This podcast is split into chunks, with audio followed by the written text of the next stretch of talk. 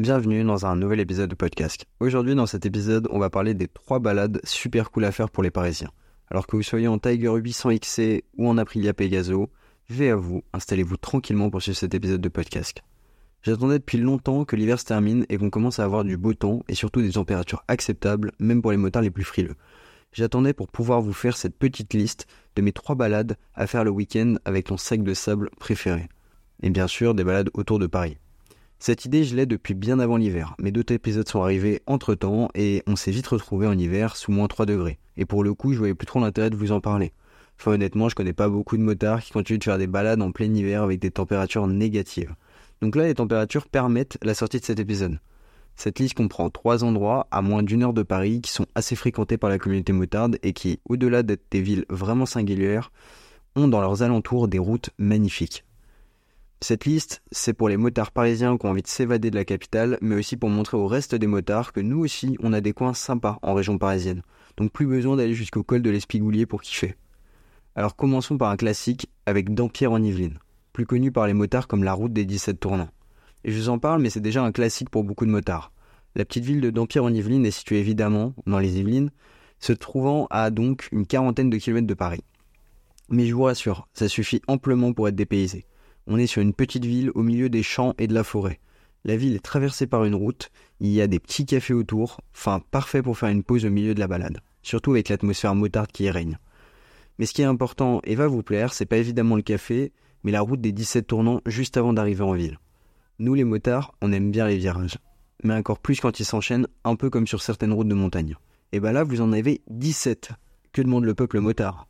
Dites-vous que certains viennent uniquement pour ça et font juste des tours de ces virages dans un sens puis dans l'autre tellement ils kiffent. Le seul problème, c'est que l'endroit est réputé parmi les motards, donc vous pouvez être sûr que dès qu'il y a une once de soleil, ils arrivent en nombre. Et d'ailleurs, ça, ça va créer un autre problème, le bruit. Nous, en tant que motards, ça va pas nous déranger, encore moins pour une après-midi. Mais les riverains, eux, ils en ont marre de voir 100 mecs par jour claquer des rapports en bas de chez eux, ce que je peux complètement comprendre. Donc l'endroit est très surveillé par la gendarmerie qui n'hésite pas à verbaliser dès qu'il n'y a pas la chicane dans le pot ou même tout ce qui peut ne pas être réglementaire sur la moto.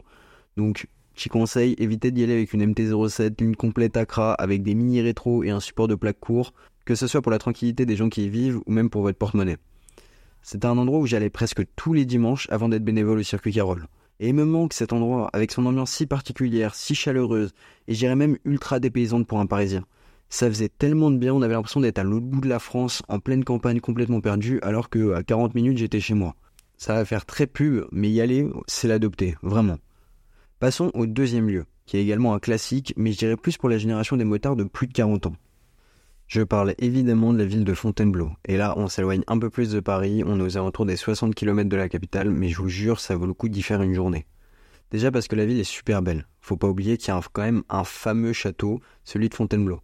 Et puis parce qu'il y a tout autour une forêt, donc la forêt de Fontainebleau, et que ça c'est cool. Nous les motards on aime bien les forêts.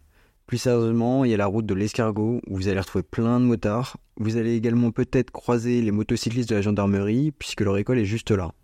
Donc je vous dis, forêt de Fontainebleau, super sympa, ville de Fontainebleau, super sympa, mais il y a aussi toutes les petites villes aux alentours qui sont complètement magnifiques, que ce soit Barbizon, la ville la plus tranquille et calme de France, ou encore d'autres comme Nemours, Bois-le-Roi ou encore Samois-sur-Seine.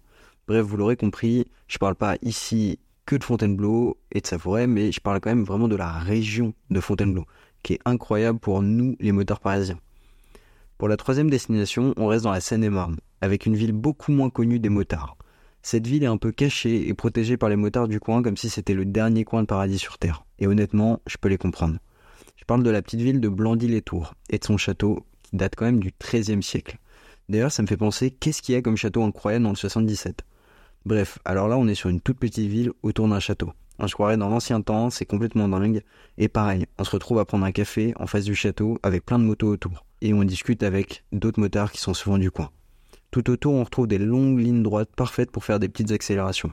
Pour les fans d'histoire, on peut visiter le château et il est super bien conservé. Il est quand même classé au patrimoine des monuments historiques. Et pareil, là, le dépaysement, il est total. On n'est qu'à une heure de Paris et pourtant on se croirait en pleine campagne. Et en plus de ça, avec ce château, je dirais même en pleine campagne au XVe siècle. On a aussi dans le coin d'autres châteaux, peut-être moins imposants que celui de Blandy, mais qui méritent quand même le coup d'œil. Vous avez à quelques kilomètres le château d'Aunois ou le château Bonbon, qui sont également très singuliers avec des jardins absolument magnifiques. Quand je vous disais que le 7-7 regorgeait de châteaux tous plus incroyables les uns que les autres, c'était pas une blague.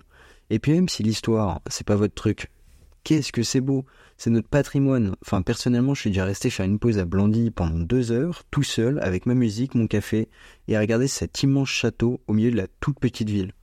Et c'est ça qui est sympa pour moi. C'est pas que le trajet qu'on fait à moto, mais c'est aussi la destination qui fait partie de ce plaisir de la balade. Parce que si juste c'était pour aller tourner autour des champs, bah c'est sympa deux minutes, mais ce qui est sympa aussi, c'est de découvrir ce qu'il y a autour de nous et puis là, c'est dans mon cas personnel, mais pas avoir une utilisation de la moto strictement professionnelle, enfin dans les déplacements du quotidien. C'est aussi ça, pouvoir avoir ce sentiment de liberté et partir euh, pas trop loin de Paris, parce que sinon autant prendre le week-end, mais le temps d'une après-midi, un dimanche après-midi quand il fait beau, ou même un, enfin un week-end, euh, genre le samedi, partir à Fontainebleau, revenir, partir à Atsamois. Enfin, il y, y a plein de trucs super sympas à faire autour de Paris, et je trouve ça vraiment dommage que alors pour les deux premiers que j'ai cités, ils sont très très connus, mais par exemple pour le petit village de Blandy, c'est absolument pas connu. Et pourtant c'est un lieu qui est complètement magnifique. Et ce qui est cool, c'est que là, c'est pas des recherches que j'ai fait sur internet, c'est juste moi, personnellement, même avant de lancer le podcast, qui m'était amusé à aller regarder sur internet euh, les endroits sympas à faire autour de Paris. Et donc évidemment, t'as la vallée de Chevreuse, donc les 17 tournants qui sont revenus très rapidement, euh, Château de Fontainebleau aussi, enfin la région de Fontainebleau.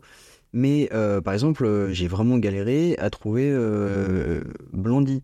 Et je sais très bien qu'il y a plein d'autres pépites et trésors cachés, que ce soit dans le nord de Paris, que ce soit dans l'est, dont j'ai pas encore connaissance, et vraiment une envie d'explorer ces endroits-là qui est absolument dingue.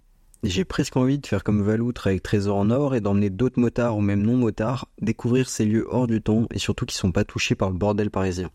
D'ailleurs, si Valoud, tu veux passer par la région parisienne pour Trésor en France, c'est avec un immense plaisir que tu vas découvrir ces endroits aussi beaux que ceux du nord de la France, juste avec un peu plus de soleil.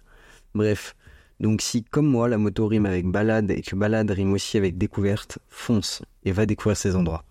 Comme je vous ai dit, je sais qu'il y a d'autres pépites en région parisienne. Donc si vous voulez un deuxième épisode, ce sera avec un grand plaisir. N'hésitez pas à venir me le dire sur Instagram, podcast avec un zéro à la place du haut. Merci beaucoup d'avoir suivi cet épisode de podcast. J'espère profondément qu'il vous aura plu.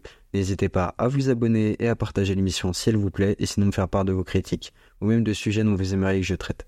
Je vous souhaite à tous et à toutes une très bonne route et surtout, veillez à vous.